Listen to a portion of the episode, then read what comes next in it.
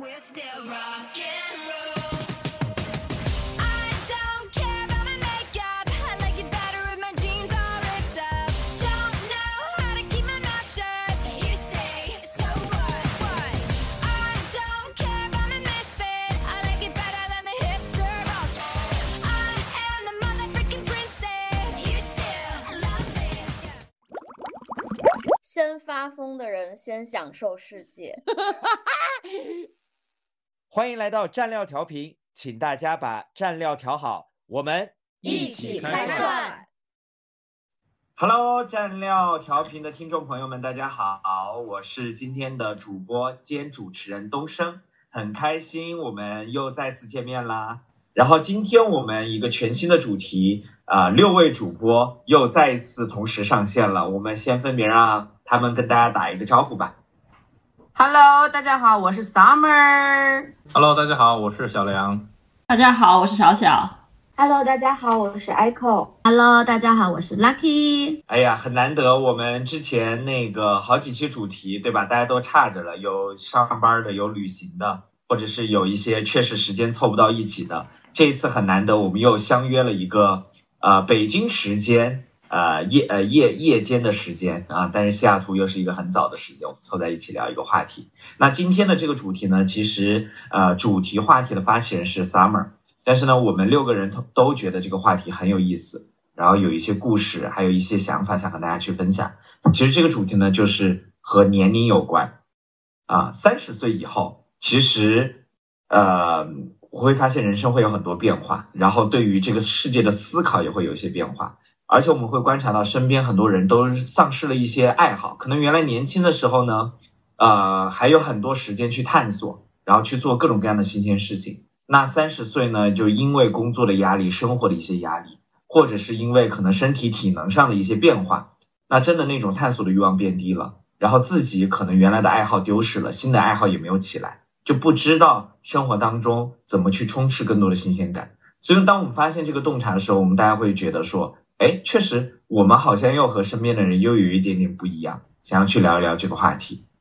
嗯，那这个话题，呃，当时 Summer 提出来的时候呢，我一瞬间想到了好几年前有一个朋友在中国呃国内做了一个特别有意思的组织，那个组织的名字呢叫做中国三明治。他会觉得说，当时中国在三十岁上下的这样的呃年轻人吧，青年人应该说青年人，其实就像三明治一样，呃，被夹在社会的中间，上有老，可能下有小。然后呢，背负着房贷、车贷的这个压力，然后又要为整个家庭的生计考虑，同时呢，在职场当中呢，他可能又走到了职场的中层。那职业发展的路径层面上呢，其实也面临着很多样的挑战。所以在生活、工作的多重压力之下，怎么更好的去探索自己的人生，其实就迎来了这个节点的一些思考。所以。我的第一个问题也想问问今天在场的各位主播，你自己在三十岁这个节点的时候，会感觉到很不一样吗？就是，嗯，在三十岁上下左右的这个时间节点，呃，对你来讲意味着什么？嗯，其实我可以先说一下。好的，呃，我觉得我快要到三十岁的时候，可能从二十八九岁的时候就已经开始有一种焦虑感出现了，就是因为感觉离三十岁越来越近，然后就是一个倒计时。对，到了三十岁之后，我觉得最大的内心的一个认知的变化，就是突然觉得人的时间很有限，就是你人生的时间真的是很有限的。就是你之前以三十岁作为一个标杆啊、呃，就是说在倒计时嘛，之前二十八九的时候，然后就发现哇，很快就到了。其实同样的道理也是，你的一生其实很快就到一个你可能不不再能够像以前一样，呃，有精力、有体力一样去去做事，就是你最后衰老死去。嗯，然后就是一个非常大的一个提醒，就是你的时间很有限。于是快到三十以及刚到三十之后，我就呃改变了一种生活的心态，就是做什么事都去想一想这件事是不是最好的，我利用剩下三十岁的时间的一件事。如果不值得的话，就不要去做，或者是不要去在上面花太多心思。这其实从侧面也让我就放下很多东西，也挺好的。对，这就是我三十岁时候心态的一个挺大的变化吧。OK，对，就是更更看到时间的重要性了，然后把时间和精力投入到认为值得的事情上啊。是的，是的。谢谢。但是从对，但是呃，从另一方面讲的话，其实呃，我之前也有运动的习惯，然后确实也发现，就是人从二十五岁到三十岁，然后现在过了三十岁之后，一年两年，慢慢其实会发现身体是在变化的，就是你的呃运动完之后，你恢复的时间变长了，然后很多细微的变化，就是也许经常运动，你就可以帮助你发现自己的衰老。你几乎每天都在测量，其实，然后当每当你有了一个一个比较明显的变化的时候，蜕变的时候，就发现哦，真的，我我在衰老，这种感觉还是挺明显的。对，这个视角挺悲观的。每一次我运动的时候，会觉得说，哎，我好像每天都在变好。小梁运动完了说，哦，我发现我每天都在衰老。也可以，当然了，我也可以再给一个更好的呃更积极的一个一个视角，就是。呃，在身体衰老的过程中，其实发现自己也更擅长去呃 manage 管理自己的一些生活习惯了。就是你肯定就是有失有得的。对，年轻的时候可能觉得，哎，今天懒得去做什么事了，然后就不去了。然后，但是三十岁以后，可能意志力稍微好一点，就变得 OK。我之前确实很想做件事，然后虽然我现在不想去做，但是我还是去做，就是都有一个嗯取舍吧。明白，明白。嗯，很好，谢谢小梁的分享。我看 Lucky 在举手了，Lucky，你对这个问题有些什么想法呢？嗯，对，我觉得我我跟小梁真的就是非常 opposite 的一个一个状态，因为我可能是在二十八岁之前会有一些这种时间上面的紧迫感，比如说，我觉得可能我二十七八岁我知道那个想要结婚生小孩啊或者怎么样，但是好像嗯，我正好应该是在二十。八岁左右的时候，结束了一段就是比较稳定的一个关系，然后呢，进入了一个就是又又又开始重新 date 之类的，然后，所以又进入了一个比较比较散一点的一个一个一个状态，然后好像就没有把这个二十八岁，就是好像没有把结婚生小孩这个事情，因为已经过了那个时间点了嘛，已经就是不可能在二十八岁完成了，所以好像就。没有那种时间的紧迫感，就是就就 whatever 了。所以你有一个目标是要在二十八岁结婚是吗？对，就是小时候吧。我觉得小时候，对对对对对，是有一个这样子的目标。但是当这个目标没有实现、没有完成的时候，然后就反而觉得无所谓了。对，就觉得没有没有关系了。然后呢，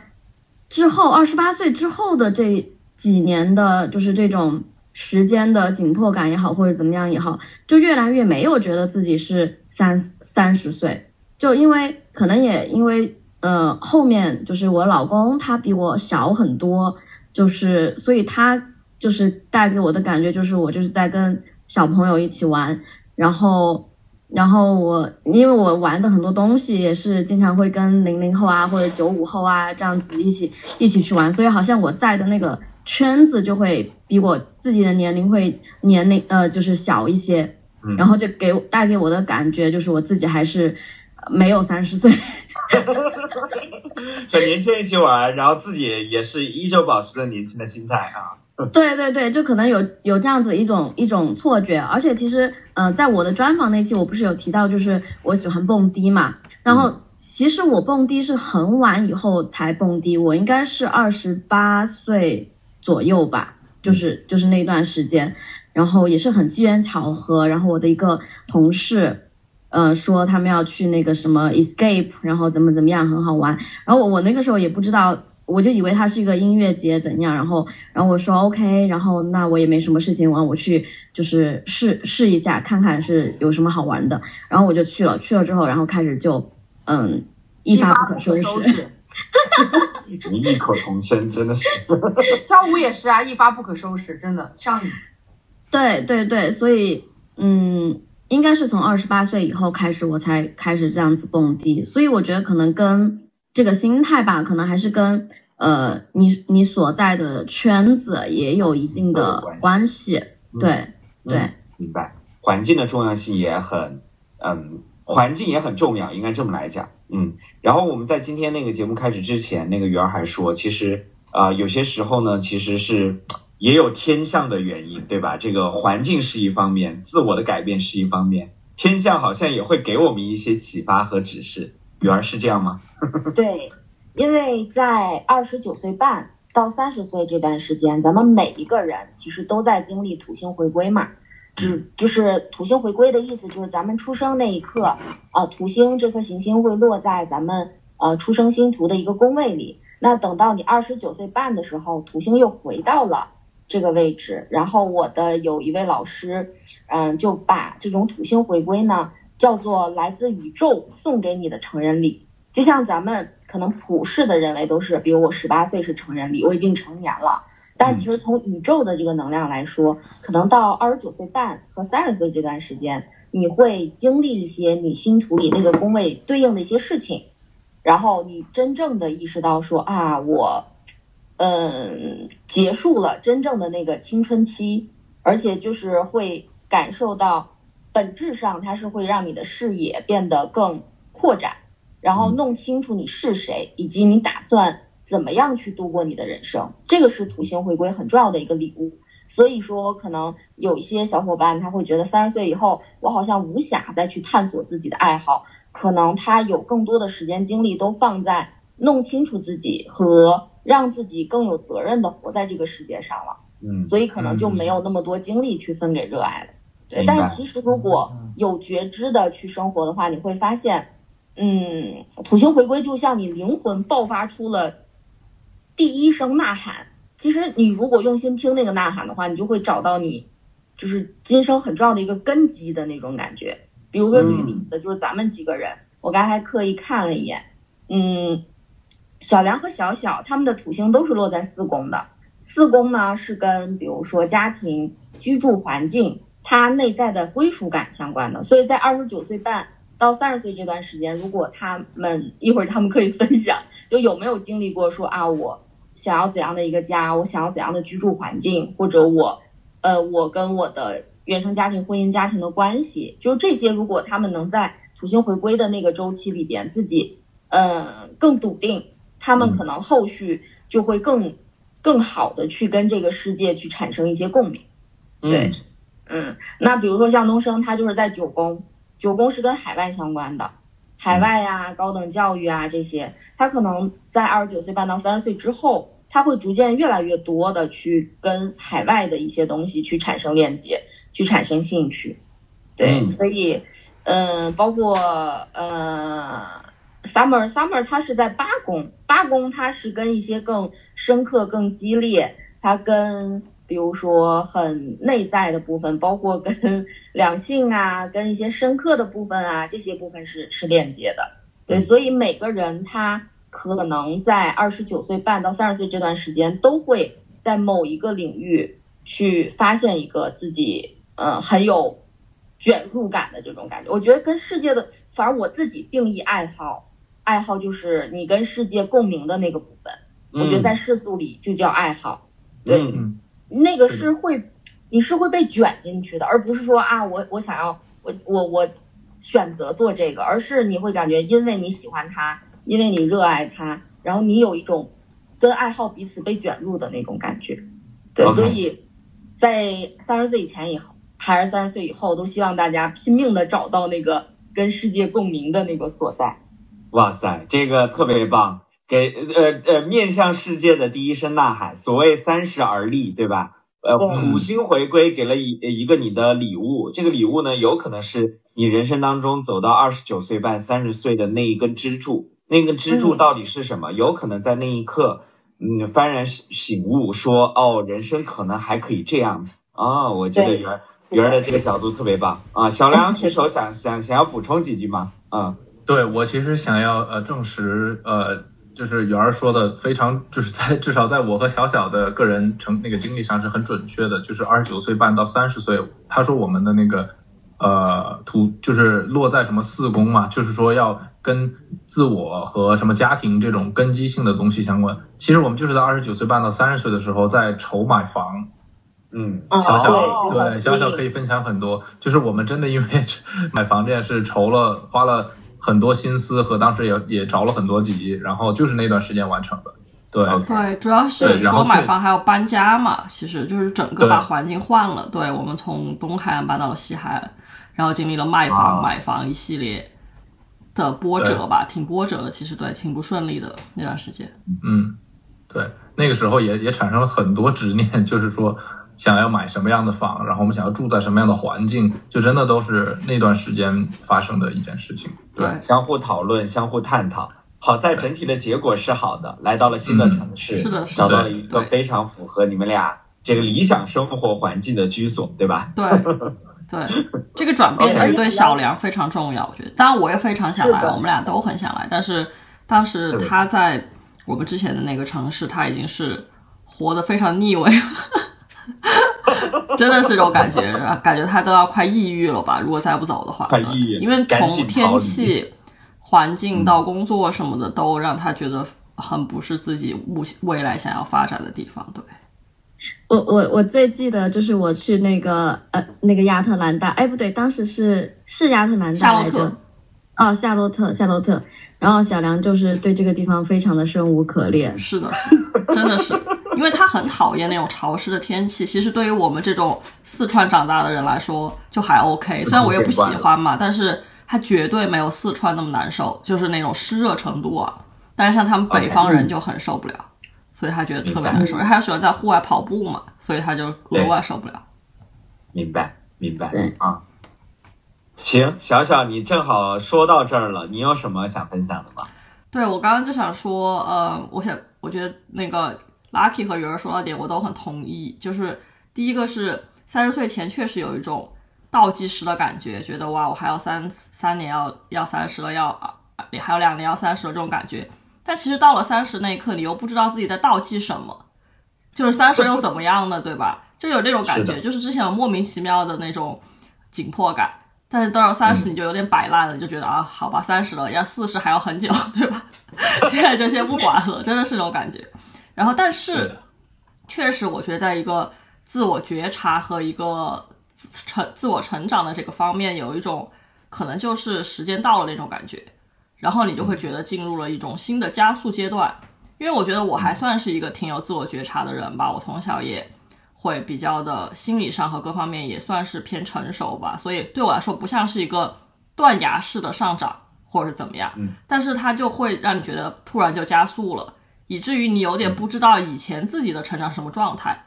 因为你在我在以前的时候，我会每段时间都还是会觉得自己在进步嘛，但是但是好的，我觉得有一个好的点就是，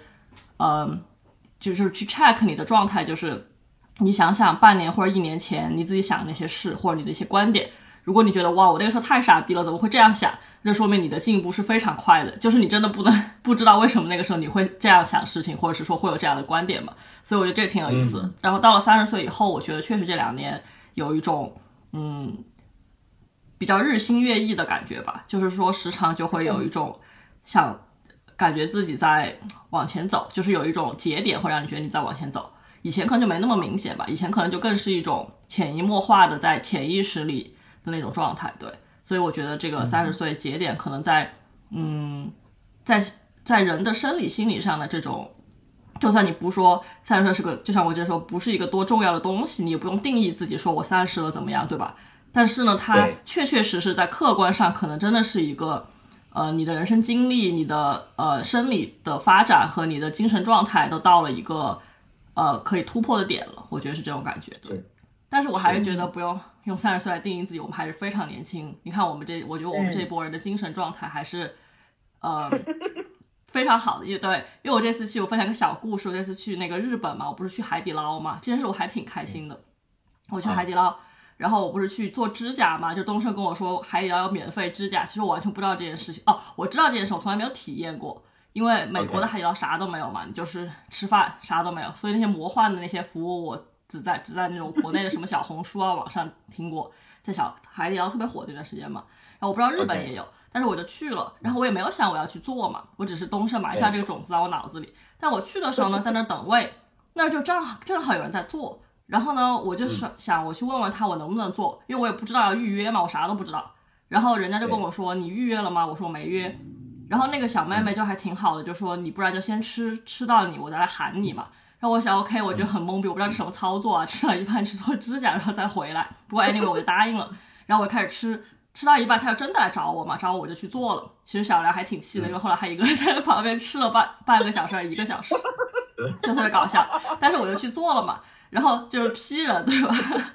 然后我去做，然后我就那个妹妹和我都是 I 人嘛，我们俩就一直没有聊天和说话，就有点尴尬。其实，但是到最后、快完了的时候，不知道为什么就开了一个话题嘛，然后就开始、嗯他就说他在日本，他说他是兼职，对，他说他是兼职，只是来打工的。然后我就开始问人家，我说那你是嗯、在这边工作还是在，就是说你白天是有别的工作嘛？其实我这个有点失礼，因为人家说我其实还在上学，然后我就觉得、我是不是觉得把人家说老了嘛？然后我就开始说找补一下，我说那你是什么专业呢？他说哦我是学设计的啊，我说哎挺酷的。他说那你是什么专业的？我说呃我就觉得好懵啊，我觉得很多人很多年没有人问我这个问题了。我说哦我学的是数学，然后反正后来说到说到他就我就说我在美国什么之类的，然后他就说嗯，刚刚那个是你的对象嘛？我说，哦，对，我说他是我老公，我们都结婚了。他说，哇，你这么早就结婚了？其实这些年我很多这种 场合都是遇到别人很惊讶，因为我和小梁走出去，别人都会觉得我们俩还在谈恋爱那种感觉，对。然后后来他就说，啊他说，哇，你这么早就结婚了？我说，呃，其实我也老大不小了。他他就是真正的那种惊讶，他说，真的吗？我以为你跟我差不多大，因为所以我才问你，你在你那个是什么专业？然后我那时候就还挺高兴的，因为其实我之前都没有想过说人在自己年龄大了，也没有那么大嘛，之后你会这么的高兴，别人觉得你还很年轻，对。然后当时他，然后他还说了好几遍，他就说我真的觉得你呃还在上学，所以我才问你为什么那个呃那你是什么专业的？然后他就在那说了好几遍，就是他真的很惊讶。然后我当时觉得哇，好高兴啊！我们看来其实看起来还真的是不老，可能看起来还是跟二十二十几岁以以假乱真。对，其实我高兴了好久，到现在还在高兴，我都没有想到我会因为这种事情高兴这么久，真的很搞笑。心态真的很重要。我觉得相由心生，你你如果生生活比较丰富，然后天天的，就是不是总是很单调、愁眉苦脸，可能真的给人的 vibe 就就很年轻，就很好。对，他在不断的塑造你，就是你们的状态会不一样，大家的状态不一样。还有一个呢，就是他观察到，就是你和小梁之间的这种互动和关系，也觉得你们之间的这种关系，哎，好像在热恋期，好像这个刚刚开始，对吧？大家的这种生活状态，彼此的相处状态也特别好，所以给了这样的一个评价，我觉得特别棒。对，我觉得很重要的一点是因为我们都没有生小孩，又来了一个巨大的重点。又来了 啊！你你你又制造了很多生孩子的焦虑这个问题哈，我们这个话题还没有开始聊。真的有，真的，有。我们我们往回拉一拉，我感觉我们这个要要陷入生孩子不生三十岁不生孩子怎么办的这个话题了。对，我们要往回收一收，拉一拉了啊。那个 Summer，那个轮到你哈，就是你是发起这个话题的这个最开始的这位同学，所以你你你说一说观察到的现象。我我其实我我刚刚还在想，就是我当时三十岁在干嘛？就是其实就是有几个关键词吧，一个就是当时的三十岁的 Summer 正在愚昧之巅，嗯就是 那个时候就觉得自己牛牛逼大发了，就真的是就是是什么都可以干，然后那个可以就是呼朋唤友，然后叱咤风云那种感觉，就是那个时候是我当时的三十岁的一个状态，因为不管是从工作上呀各方面都觉得特别特别厉害，就是当当然事后看才发现，其实那个时候是站在了那个那个达克效应里面讲的愚昧之巅嘛，对，是的。呃，然后，然后，但是后来会发现，其实那是一种蠢的表现。然后，对，因为就是过于自信爆棚以后，其实你会发现你自己在认知层面，呃，有蛮多断层的东西。这个也导致了我在后面其实有呃非常长的一段时间是断崖式的对自己的认知有非常大的一个就是呃滑坡吧。对，然后以及以前所认为的很多事情，才发现原来真相并不是那个样子的。然后有嗯陷入了比较多的也一段时间的自我怀疑啊等等，但这个我觉得都是对于我来讲都是礼物，都是三十岁以后的礼物。对，然后呃，另外一个点其实是有点像刚刚 Lucky 和那个就是小小讲的，就是我自己这个人的状态也是比较可能是呃，就是就是还是比较年轻的那种心态吧，所以不管是自己玩的东西，还包括日常，对我觉得可能很有很有一个点是对这个。嗯，生活还是充满了好奇心的，所以导致因为对生活充满好奇心，然后就可能在很多人看起来都还是属于那种比较大大咧咧呀，然后呢，对什么事情都非常的就是就是感兴趣啊，然后因为这些新鲜感，所以可能像刚刚小梁讲的，就是咱们可能给很多人造成的那个 vibe 就还是就是比较年轻态的吧。对嗯对对我，然后对，然后最后最后形成的实际情况是什么呢？就是现在有非常多人会呃呃对我的一个评价就叫做就是非常能 上下兼容，就是我我就有非常多面，比如说可能我在工作时候，就三十岁以后的工作中，其实还是比较一个呃严肃认真的一个人。对，但是同时呢，可能我周围又有非常多，比如说因为跳舞啊，或者各种其他时候认识的一些朋友，他们又非常非常年轻，所以很多时候就会处于一种这种多面的一个呃人设状态。对我我自己觉得还挺好玩的吧。对，我我我我在 Summer 就想补充一下，我觉得其实我我的观察来看呢，是 Summer 应该是活得非常的真实，因为有些时候人到了三十岁的时候，他因为自己的社会身份、社会标签，呃，公司里面所扮演的这个角色，或者他在生活当中所扮演角色，他需要去扮演，他需要去装，可能他需要去维持，对。可能一以贯之的某一种形象。所以，当他其实本能喜欢一些什么样事情的时候，他会压抑住，或者压抑一部分，或者不去嗯表达出来。反而他可能没没那么在乎。我在公司里边儿，我做这个事儿，我就体现出我的专业。当我想要去释放和嗨起来的时候，我可能也不用顾及自己太多的形象，该疯的疯，该玩的玩。所以那个时候的状态呈现出来的时候，反而和可能身边的一些同事就形成了一些反差。他们就说：“哎，还挺羡慕的，你怎么能这么自然的流露，或者就这么自然真实的去活出来？”是的，所以就是那份感受，我估计可能会有一点点羡慕的感觉。是的，是的，嗯是的，嗯嗯，嗯，嗯，特别好。对 我，我想其实呃，稍微说的一个想法是，就听完 Summer 说完这个，然后包括之前听 Lucky 说，反而就是放开活了嘛。我觉得其实这正是三十岁到了之后，你开始认识到自己土象的那个本命的时候的一个积极的内心反应。也就是说，当别人觉得喂，你都三十岁了，怎么还整天有就更反而更有疯疯癫癫的样子或者什么时候？其实这正是因为你恰恰意识到了自己人生已经就是说能够呃非常非常就是洒脱的活自己了。就是一方面是可能你的非常深的潜意识觉得确实时间是一个有限的，那我为什么要就是活的天天戴一个帽子戴个面具一样？是的，对吧？是。然后就反而就返璞归真。那么像我，我可能就会去做一些我觉得，呃时间上紧迫的，我要重点重要的事情我要去做，然后让人听上去感觉哦，我确实在加快脚步。但是其实对于我这样的人，可能这就是我找到自己去让自己活出自己的一个方式，就是让嗯自己不要去去觉得哦，就是呃什么二十岁要有二十岁的样子，三十岁要三十岁的样子。其实重点是你要有活出自己的样子。然后像 Lucky 啊、Summer 什么的，他们就找到了自己这种呃更加外放的这种这种方式。对我觉得这点挺重要的。就很多时候说的特别好。嗯，对，在工作的时候，可能你接近三十岁的时候，可能你也是在一个事业或者是工作的爬坡或者上升期的时候，你会觉得自己有更重的社会角色和工作角色，然后这种角色感特别强的时候，你就发现会把自己包裹住，然后你下班了也还是一个紧绷的状态，你还是没有去呃去察觉自己内心是什么样的一个人，然后然后慢慢就失去了探索更多新爱好的那种原动力。就反而，如果你三十岁卸下这些，然后你意识到，哎，我是这样一个人，那我下班了，我就把这个面具卸下，然后去去找一些别的事情做，其实应该是一件好的事情。我觉得还有一种可能是说，在三十岁之前，有些时候你可能是因为各种外界的原因，你需要去戴一些面具，这样你可能才可能走得更快，或者是在那个所谓的社会的康庄大道上可以走得更好，走得更稳。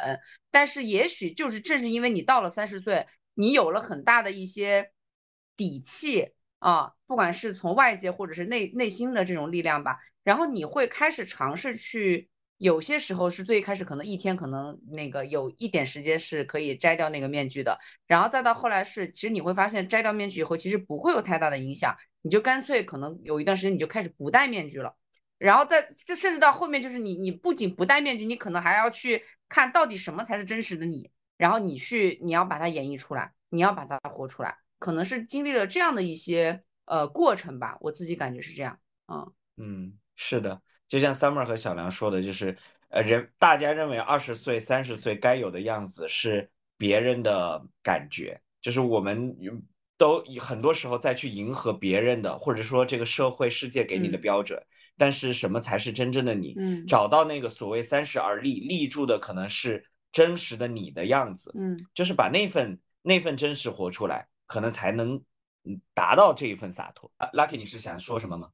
嗯，我觉得是，我觉得这个侧面也说明，就是可能很多时候我们还是会在意，就是以前可能会更在意别人的评价和那个，嗯，就是别人怎么看我们，所以我们想要维持住一种一种形象也好，对吧？可可能到了一一个一个阶段了之后，我们就不太 care，就可能我们现在几个人也许都是这样子哈，到了一个阶段，就是可能不是非常 care 别人的这个目光和就是别人的这个评判，那我就可以更去呃做我做我自己。就我举一个很简单的例子，就是嗯，其实我的朋友圈一直我都是发很多呃吃喝玩乐，就我在美国的时候基本上就是就发吃喝玩乐，然后我回国了的，刚回国的一刚进入公司的一段时间呢，我会做一个分组，就是把公司的人分在一个组，然后当我发就是这种我吃喝玩乐的这种呃就是照那个朋友圈的时候，我会我会把他们屏蔽掉，因为我可能不想在公司的面人面前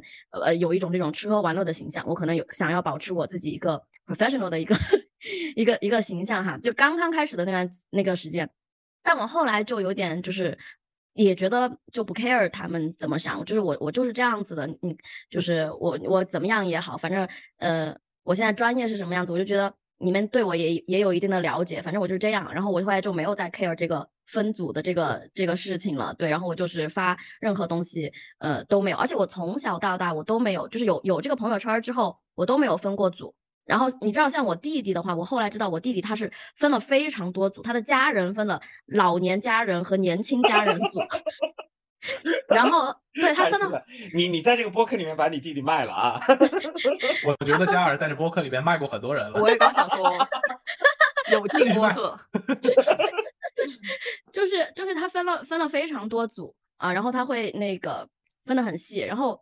我唯一的一次分组就是刚刚进公司，我想说啊，还是要有一个立一个什么形象，立一个什么人设。那后来我就觉得啊，fuck it whatever，对吧？然后我就呃什么凌晨蹦迪的那个视频也在发啦，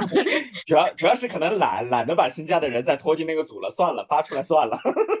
是对分组真的很麻烦。我其实我刚刚就是本来我也想 Q 这个点，我觉得三十岁有一个特别大的变化，就是以前我可能发一些东西我还要有所顾顾忌忌，但我真的到三十岁以后，我 毫无顾忌，而且我根本不分组。对我也是这样。对我也从来不分组，完全要不分组发。我如果觉得有不适合看的就不发，对，如果发我就懒得分。是的，是的，特别好，特别好啊！我我最后再补充几句啊，反正其实我自己的这个感受，之前的一些播客节目呃节目当中我都聊过。我觉得那个呃那个在三十岁之前呢，我基本上还是那个向外求索、向外探，然后呢往往往前冲的这种感觉。但不是说三十岁之后不往前冲了，而是更在意自己内在的感受，探索自己内在的需要。其实我觉得这个分水岭和这个差别是非常明显的。所以呢，聊到这儿呢，我也想 Q 今天的第二个，也是我们要聊的最后一个话题。呃，其实刚才聊了三十岁前和后的变化，但是呢，我们也很明显的感受到身边的一些朋友和同事，他们在三十岁之后不知道该怎么去探索自己的一些兴趣喜好，不知道呃这个生活应该怎么样会变得更立体和丰富一些。有些时候呢，和他们再去讨论话题的时候，他们还说，哎，挺羡慕你们现在的生活状态、人生状态和工作状态的。你们在这么高压的工作当中，还活得挺有生活感的。这是我昨天开一个会的时候，我的 leader 还还还讲说，东升和东升的团队是一个非常有生活感的团队，他们能把生活的这个热情带到工作当中，然后通过工作里面的各种各样的项目啊、事情啊、产品啊，能够让大家去感受这个温度。我当时还跟在那个对话框来讲，我说你给了我们很高的一个评价，所以我感觉这是身边的很多同事和朋友来的一些反馈。所以我不知道大家在自己的生活当中有些什么样的最佳实践，或者有些什么样的方法可以分享出来。我们今天可以把这个话题给聊完啊。好的，Lucky，你先来说。那那我觉得其实我刚刚有提到，就是我觉得可以跟年轻的朋友去玩，就是跟年 找一个年轻的老公，找一个年年轻的伴侣，交更多年轻的好朋友。嗯，没有没有，我我我的年轻的朋友不仅仅是我老公，其实我有很多年轻的朋友，包括我不是说带我去蹦迪的那个呃我的那个同事，他也他也是比较年轻，然后就是相当于是有一个新东西，呃。在我面前，他有一个就是呃发出别人给我发出了一个邀请之后，我没有觉得说啊我这个年龄不适合去做这个事情，或者是我没有把自己限制在这个框架里面，然后那我就是呃就是就去尝试了。然后包括包括呃，我现在就是呃新的一个爱好就是剧本杀，那也是一个。年轻的朋友，就是也是我就是现在公司的一个新同事。然后呢，他说啊、要要玩剧本杀怎么怎么样？因为因为你知道前面我们在国呃我们在国外的时候没有，其实是剧本杀更火的那个时候嘛，但是我们就没有玩。然后我回来以后呢，我也有一个好朋友，他很喜欢玩剧本杀，但是他就是我就感觉他是推理比较多，我就觉得可能我比较笨，就是因为我玩狼人狼人杀呀、这些我都就是理不清楚那个。不会，就是我我理不清楚那个逻辑，然后呢，我也演不来，然后我就觉得可能我不适合玩这种。但是他带我去玩的一个呢，就是那种什么所谓的情感本，就是就是里面会有演戏，然后会有演绎，然后呢你会在 哭的稀里哗啦的那种。然后我第一次去的那个体验，就是我第一次还有点懵逼，就是呃没有搞清楚这个这个流程啊，就是怎么怎么回事儿，就有点后知后觉。然后后知后觉之后，我就觉得哎其实还挺好玩，然后我们就约了很多个约了个很多个本，然后我明天也要去打一个本。所以 anyway 我的意思就是，我觉得我的一个方法的话，就是说多跟年轻的人去接触，就是可能因为现在很多呃一些嗯就是大环境上面说的你要去什么向上社交啊，一直说我们要去你你要奋斗，你要资源，啊，你要向上社交去拿资源，你才能够怎么怎么样啊，这些对吧？就就觉得好像你向下社交就是浪费时间，就是怎么怎么样，嗯、对你来说毫毫无用处。但是其实我觉得从生活的一方面来说的话，可能年轻的人会给你带来更多的呃新的尝试和新的一些机会，然后包括嗯。就是包括我现在有养狗，然后我也有去到一个我们就是这个成都的狗友群，然后经常大家一起去遛狗啊，然后一起玩啊，然后给给狗狗过生日啊、过圣诞节啊等等，我觉得这些都是一个很很丰富我自己生活的一个一个事情吧。对，嗯，特别好，谢谢 Lucky 的分享。你告诉了我们几个方法哈，第一个呢是多和年轻人玩儿，第二个呢是生活当中出现了一些你完全没有见过这个体验，别本能性的拒绝，对吧？可能先去尝试一下，说不定你就发展成了你的一个兴趣爱好。第三个，你刚才说的那个点，我其实感触很深，就是所谓那个社会当中给大家的压力是要上向向上社交，搞资源和能力。原来我最早期的实习的第一份工作，那个机构的名字叫做青年志，他们其实研究的就是呃中国未来五到十年的那个年轻人，就是现在还正在成长的在念书的年轻人，他们的生活习惯和喜好和对于这个世界的看法是什么？其实很多成熟的企业是非常在乎这一群人的。当时有很多客户，像什么呃可口可乐、百事、那个奥迪各种车，就是很大的品牌，他们很在意未来五年和十年他潜在的消费者是什么样。所以很多时候呢，你和年轻人打交道，反而会获得很多新的认知和洞察，能够融入到可能你现在的工作和事业当中。我觉得这些都是不违背的事情，应该应该多去打开自己的局面。嗯我我我这里边我也其实挺想补充一下的，就是嗯像刚刚 Lucky 讲的那个点，就是尤其是呃，就是向上社交和向下社交这个事情，在我这里就是有我我其实就是有一种感受是，呃，我其实经常会看到我的朋友圈里边有很多同事，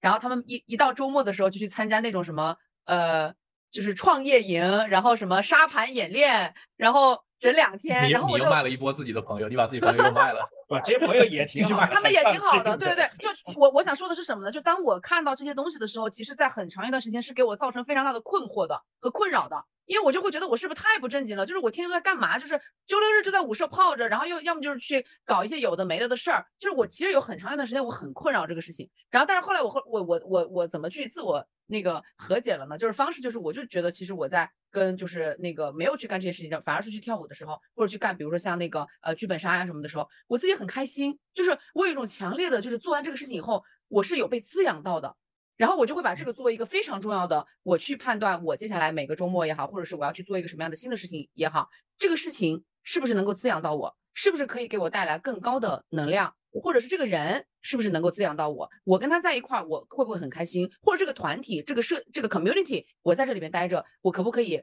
更加的就是 real，我就以这样的一些维度作为呃我就是去比如说探索各种各样兴趣爱好的时候的一个非常重要的一个点。当然，如果要我去搞创业营，我也是 OK 的呀。就但是可能对于我来讲，就是我可能自己更喜欢干的是另外的一些事儿。对，嗯，好的，谢谢 Summer 的分享。我看小梁这个举手很长时间了，小梁你好，说一说。我我想说就是，我听听大家这样的分享，目前我感觉就是，也包括自己吧，就是一个呃点，就是不论是内向人还是外向人，就是首先你要有能量去做自己喜欢的事情，那么对于艺人来说，像像那个 Lucky 或者是呃 Summer，他们就可以去主动就是把自己就是发散出去去做一些事情，不论是和年轻的人玩也好，还是去做这种街舞社也好，都是找到自己滋养的这个活动。然后我从一个艺人，我从一个我从一个 I 人角度出发，我想说的是，啊，转变了，转变了，转变了。说反了。我从一个 I 人角度出发，就是很多时候可能 I 人像我像我这种，就是大家听众可能有人有类似的感觉，就是你一天下班之后你觉得很累，累了，然后就就不想去干什么了。就这个点其实很危险。当你不想去干什么的时候，你你你没有能量去找一些让自己有更有能量的事情，你就进入了一个死循环。于是我就在想，其实很重要的一点就是要学会让自己和工作有一个切断。那么可能就是你你是艺人，你 force 自己，你逼迫自己去做一些新的事情，然后马上就自然而然你就得切断，因为你在做别的事情，这这就很好。但是对于 I 人来说，当你没有这个主动的、能动的去去做这些事情的时候，要内心先让自己和工作有个切断，就是先意识到，嗯，呃，你你可能一直脑子里在想的很重要的所谓重要的工作的事情，它是重要，但是并不是你现在焦虑一个小时、半个小时、一个周末就能解决的问题。也就是说，这世界上你就是嗯你你自己做那件事可能也没那么重要，然后你自己想去解决的方式也不是这一段时间能想出来的。与其让自己在一个紧张然后低能量的状态里面就是沉着，不如让自己和工作稍微切断一下，然后这个时候多去聆听自己切断之后脑子里在想什么，在在在渴望什么，然后这时候就去慢慢的去开发自己的一些兴趣爱好什么的。我觉得这个这个很重要。对，嗯特别好，就和工作有一个切断，然后去呃重新去感受一下此刻内心真实的体验。第二个呢，就像非伊人的，对吧？就是爱人，能量也很重要。三十岁之后，怎么怎么更多的去找到一些滋养自己、补充自己能量的事情，让能量充满了之后呢，去探索更多啊、确实很重要。我其实还可以补充一个小的点，就是因为可能嗯也是跟我自己的工作比较相关，所以我其实很多时候确实会有比较敏锐的那个触角，去发现可能在现在的时下年轻人也好，或者是大家所喜欢、所关注到的，或者是比较热门儿的一些新的体验或者是生活方式。我举两个例子，也就是最近的这段时间我们在尝试的，就一个是新型的看电影的方式。就比如说以前我们看电影的方式，就可能是买一张票，然后就去电影里坐着就看，对吧？但实际情况是，就是至少我现在已经接触到有三种，一个是我们当时看那个热烈电影的时候，那个其实就是一个讲街舞的片子嘛。我们最后真的是有一一一波人，然后就把整个电影院的最后一排全部都坐满了。然后做做完以后呢，那个在最后电影那个就是快结束的时候，就是上字幕的时候，我们所有人都冲到那个就是叫什么那个屏幕前，然后就开始在那 freestyle 在那跳舞。这就是第一种，就是看电影的方式，就是跟我以前看电影方式完全不一样。然后第二种呢，就是最近不是有那个 Taylor Swift 的那个演唱会嘛，然后就也是疯了，大家都就是很多人是自己就是跑到电影院里边去看 Taylor Swift 的演唱会，然后他们会真的穿成就是 Taylor Swift 那个就是很华丽的那个样子，对吧？就是一些他们的那个 dress code，然后包括那个应援棒啊什么的。就我觉得好有意思，然后所以这个就是我当时会看到的一些 signal，然后当然我也特别想体验，所以我就去了。然后另外一种就是，另外有一种就是那个呃，吃就是吃火锅，这也是我今年特别喜欢干的一个事情。就是以前我们比如说吃海底捞什么的，然后就很正常在吃嘛。但是我今年有两次吃火锅，真的是完全不一样的体验。一个呢就是我去吃火锅，然后但是在吃火锅的时候，那些服务员其实就是特别牛的那些会跳舞的小哥哥小姐姐们，然后在你的身边，然后在那跳舞，然后而且都是 K-pop 的一些音乐，然后这是一种叫怂火锅，然后另外一个是当时好像是去那个就是出差的时候，然后也正巧是去到海底捞，然后那个时候正巧赶上了五月天的演唱会的结束，然后整个海底捞里边 全是五月天的那些粉丝们，然后他们就开始那个一排一排站在一块，然后在那开始嗨起来，在唱歌，你知道吗？然后所以我就觉得这些就是就是吃喝玩乐乘以一些 X 的不一样的体验，就是我会觉得非常有意思。对，我总结一下，Summer，只要让他能唱歌和跳舞，什么都有意思。爱人做所以让我笔记又让我千万不要去想起来就是。在疫情的时候，那个时候不是有些健身房那个公园什么，就是都 都都关了嘛，然后只有公园没关。然后我跟 Relic 我们两个就跑到那个公园里面去，跟那些大妈大爷占人家的位置，人家在那甩那个什么铃，在那锻炼，然后我们就抢人家的位置，然后抢下来我们在那儿跳舞跳舞，对，我们在那上团课。对，不过我我呃，就是在 Summer 讲的这个跳舞的这个故事里面，我帮他提炼一个点哈，就是说，其实我们还很很多时候还是生活在自己固定的城市，然后面对着呃同样的街道、同样的生活环境，但是在这固定的环境当中，怎么在固定环境当中去找到更多的新鲜感，找到一些新的角度，重新去体验它，我觉得反而也能给你的这个生活环境也好，你此时的人生状态也好，一些新鲜感。我我我我分享一个故事，就特别有意思。就原来我们有也那个我实习期间的时候有 Andy 个朋友，对对，我就也觉得你要说他，对，听我讲这个故事不要激动，很多时候有点心有灵犀。那个就是不是所有人那个从那个呃自己的那个预算或者是那个呃时间假期都是能到处去玩的，但是他们呢就是正好一起谈恋爱嘛，一对儿啊，现在已经结婚了，都有孩子了。呃，当时是在北京生活，他们就搞了一个项目，这个项目特别有意思，叫做以小见大。他说，虽然我们现在没有办法肉肉身那个随时随地的去 travel all over the world 去全球旅行，但是呢，我们能不能就在北京这座城市完成一场全球旅行？那他们就在北京标注了所有的不同国家和地区的餐厅，他们每一周就会去打卡一家餐厅，去体验当地那个国家不一样的美食，然后他们会找到一个契机和当嗯就是那个餐厅的服务员也好或者主厨也好去聊天，说哎你是为什么要来经营这家餐厅？你你的国家你的家乡当地的生活方式是什么样？他们就会把这些东西记录下来和拍下来，还搭建了一个官网，然后把这些东西全都分享出来，最后标注了一张属于他们生活在北京的 travel 整个全世界的一张环球旅旅程的一个地图。我们觉得这个项目特别震撼，就是就是在同样的城市，这些餐厅都摆在你身边，你可能时不时随随时就偶尔去吃一吃，但当你通过一个完全不一样的视角再帮它串联出来的时候，它能释放出来的能量和体验是完完全全不一样啊、特别好。特别好，谢谢谢谢你的启发，我帮你补充了一些故事。谢谢。好的，那个接下来谁想分享一下？圆儿开了话筒。对对，我觉得关于找到爱好这件事儿，可能从方式方法上，就可能比如说第一点，我觉得聚还是很重要的，可能也是 来自艺人的一个建议，不管是像咱们这样在线上聚，还是比如线下和一些朋友见面，就是不知道，比如说你身边的某个人他在接触的东西，你是不是有兴趣的？对，就像我，我今天白天是跟我就是占星师，包括身心灵的朋友去做喝茶，然后我们就会聊到非常多很身心灵都不一定能播的词儿，就是去怎么看前世啊，怎么样感受能量啊，开天眼啊这些，就是你就会觉得，哎，他们在接触到的一些东西，可能我也是感兴趣的，对，所以和和你有基础的爱好和圈子的人去聚，其实也就是先认识自己，然后先认识这个世界，然后可以和朋友们坐下来谈一谈，然后聊一聊艺术啊，或者聊一聊这种身心灵或者你们感兴趣的任何东西，其实都是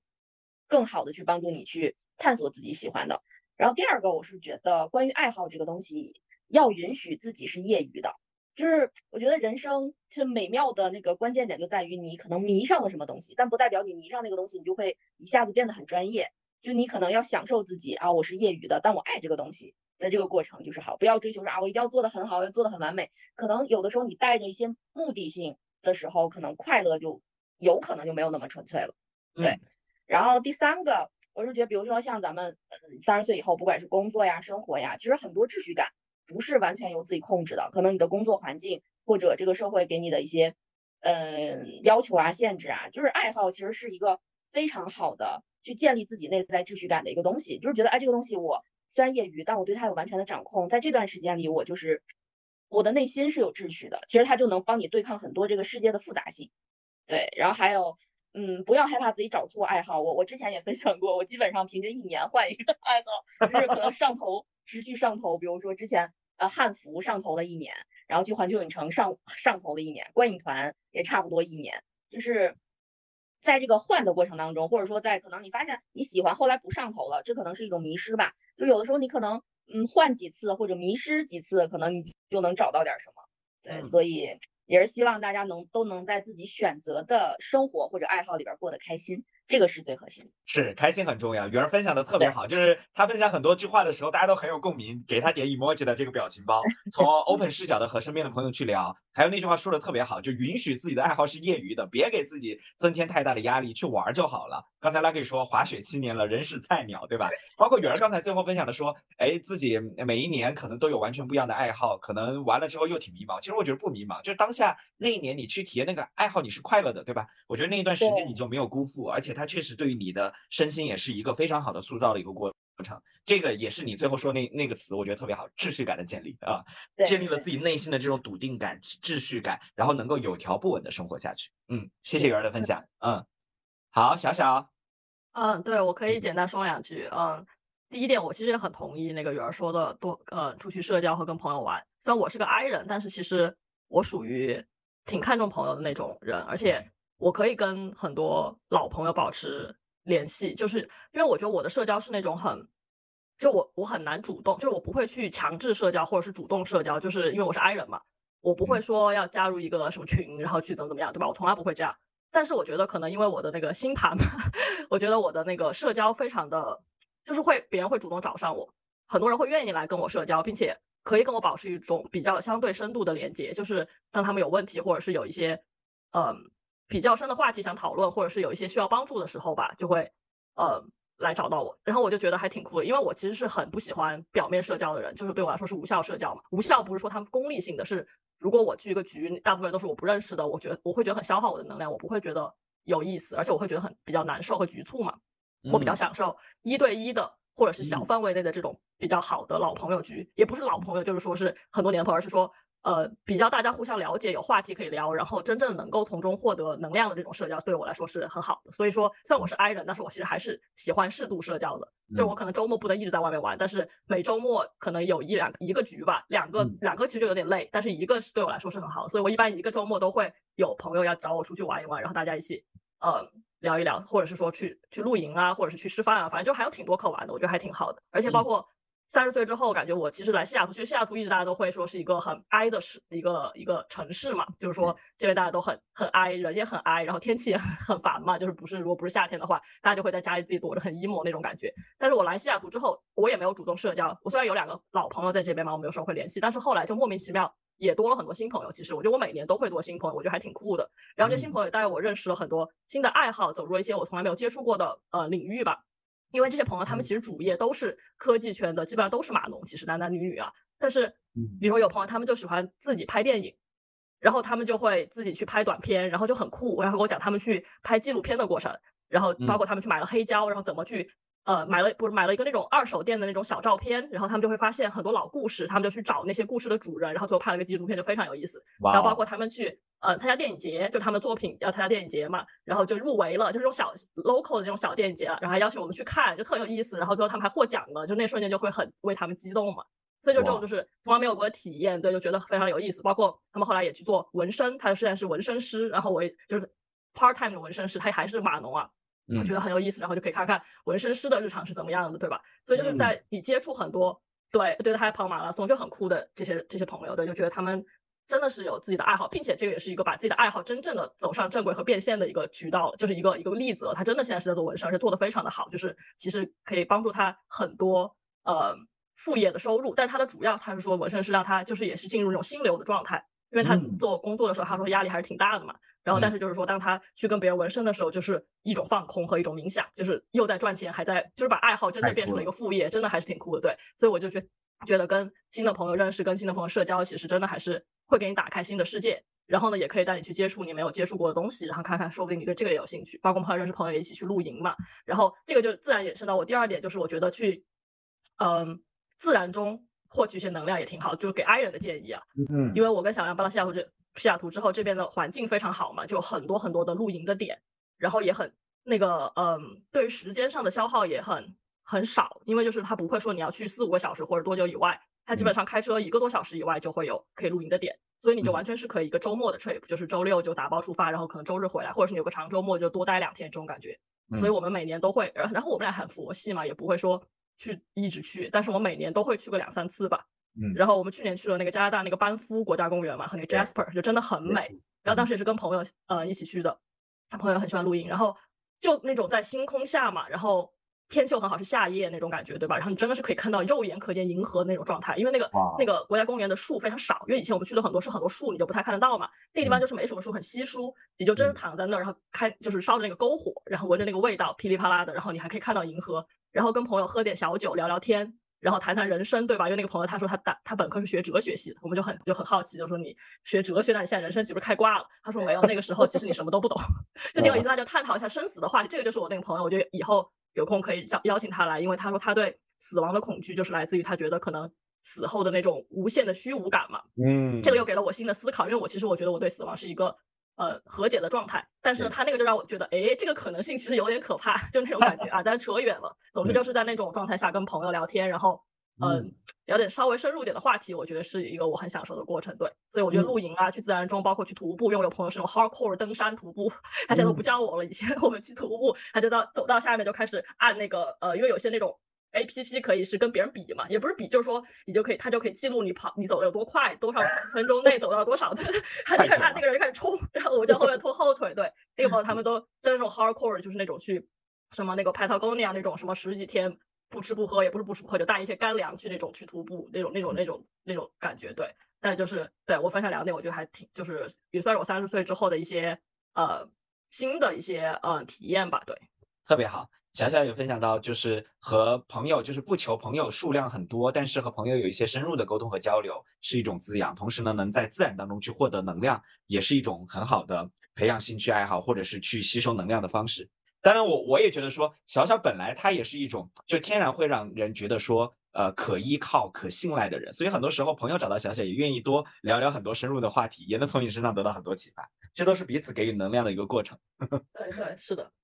好的，呃，对于我来讲，我最后再补充一点，我觉得这可能也是我的一个小小的体验和建议，也是我的一个观察。可能更多我们身边提出这种困惑和朋友呢，我会觉得是说他们自己在自己无论是工作当中还是生活当中，会有一点小小的失控感，他会觉得说，哎呀，这个大环境有很大的这个变化，工作当中可能每年也有很多的波动，然后呢，在生活当中呢也有很多不尽人意的事情，所以他们往往都是在面临失控当中，那那种能量值会慢慢变得低。那就像小梁说的，当能量值变低了之后，再去探索一些新的事情，那其实成本挺高的，而且也挺难的。那我觉得反而在我们这种状态下，在失控的生活当中，怎么能找到生活当中小小的正循环？就是，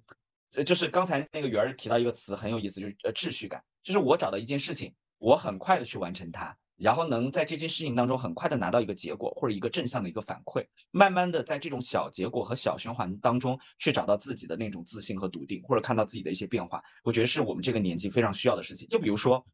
健身，对吧？你你完成了那一个小时的这个运动，你大汗淋漓，你看到了自己呃身材呃微妙的变化，然后肌肉呃肌肉的增长，体重的变化，我觉得这是一种小小的正循环。或者是你去做一个手工，可能那一下午待两个小时，从那个一张白纸，然后到出现，哎，你突然画了一幅能挂到家里的画，或者编织了一个你可能能够呃送给朋友的那个礼物，那种成就感也是虽然很小，但是呢它是肉眼可见的，真实摸得着的，也能给自己非常正向反馈的东西。所以呢，我是希望大家能够在自己的呃所谓兴趣范畴领域当中找到那么一到两个小小的正循环，反而会让所谓我们现在不确定的失控的生活当中找到一点点秩序感也好，内心的笃定也好，然后充满能量也好，能够去探索未来也好啊、这是我的一些分享。嗯，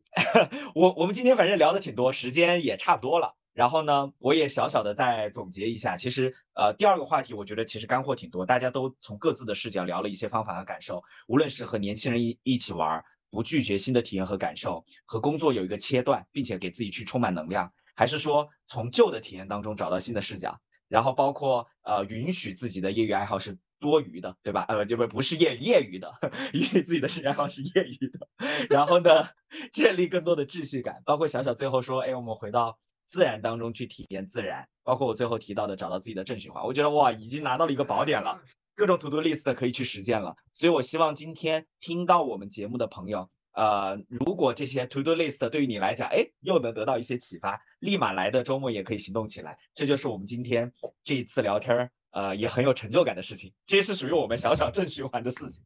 嗯，好的，那我们今天电台就到这里了。你们还有什么话想说吗？我补充一下正循环那个，这个嗯后面可以掐掉。就是我的一个正循环的一个点，就是我可能跳舞跳了二十多节课，之前一直摸不了地，但是我就到第二十节的时候，我终于可以有个动作能摸地了。我的天，我靠，开心了一天，爆炸，真的是爆炸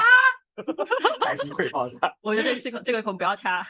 这个不要掐。所以我我觉得我们代表这个蘸料调频的六位主播，祝大家未来的日子里面都开心到爆炸吧。好的，行，那我们就和大家说再见啦。希望大家每天都开心到爆炸，拥抱三十岁，拥抱三十岁，拥抱三十岁，拥抱热爱赶紧拥抱，不然要四十岁了。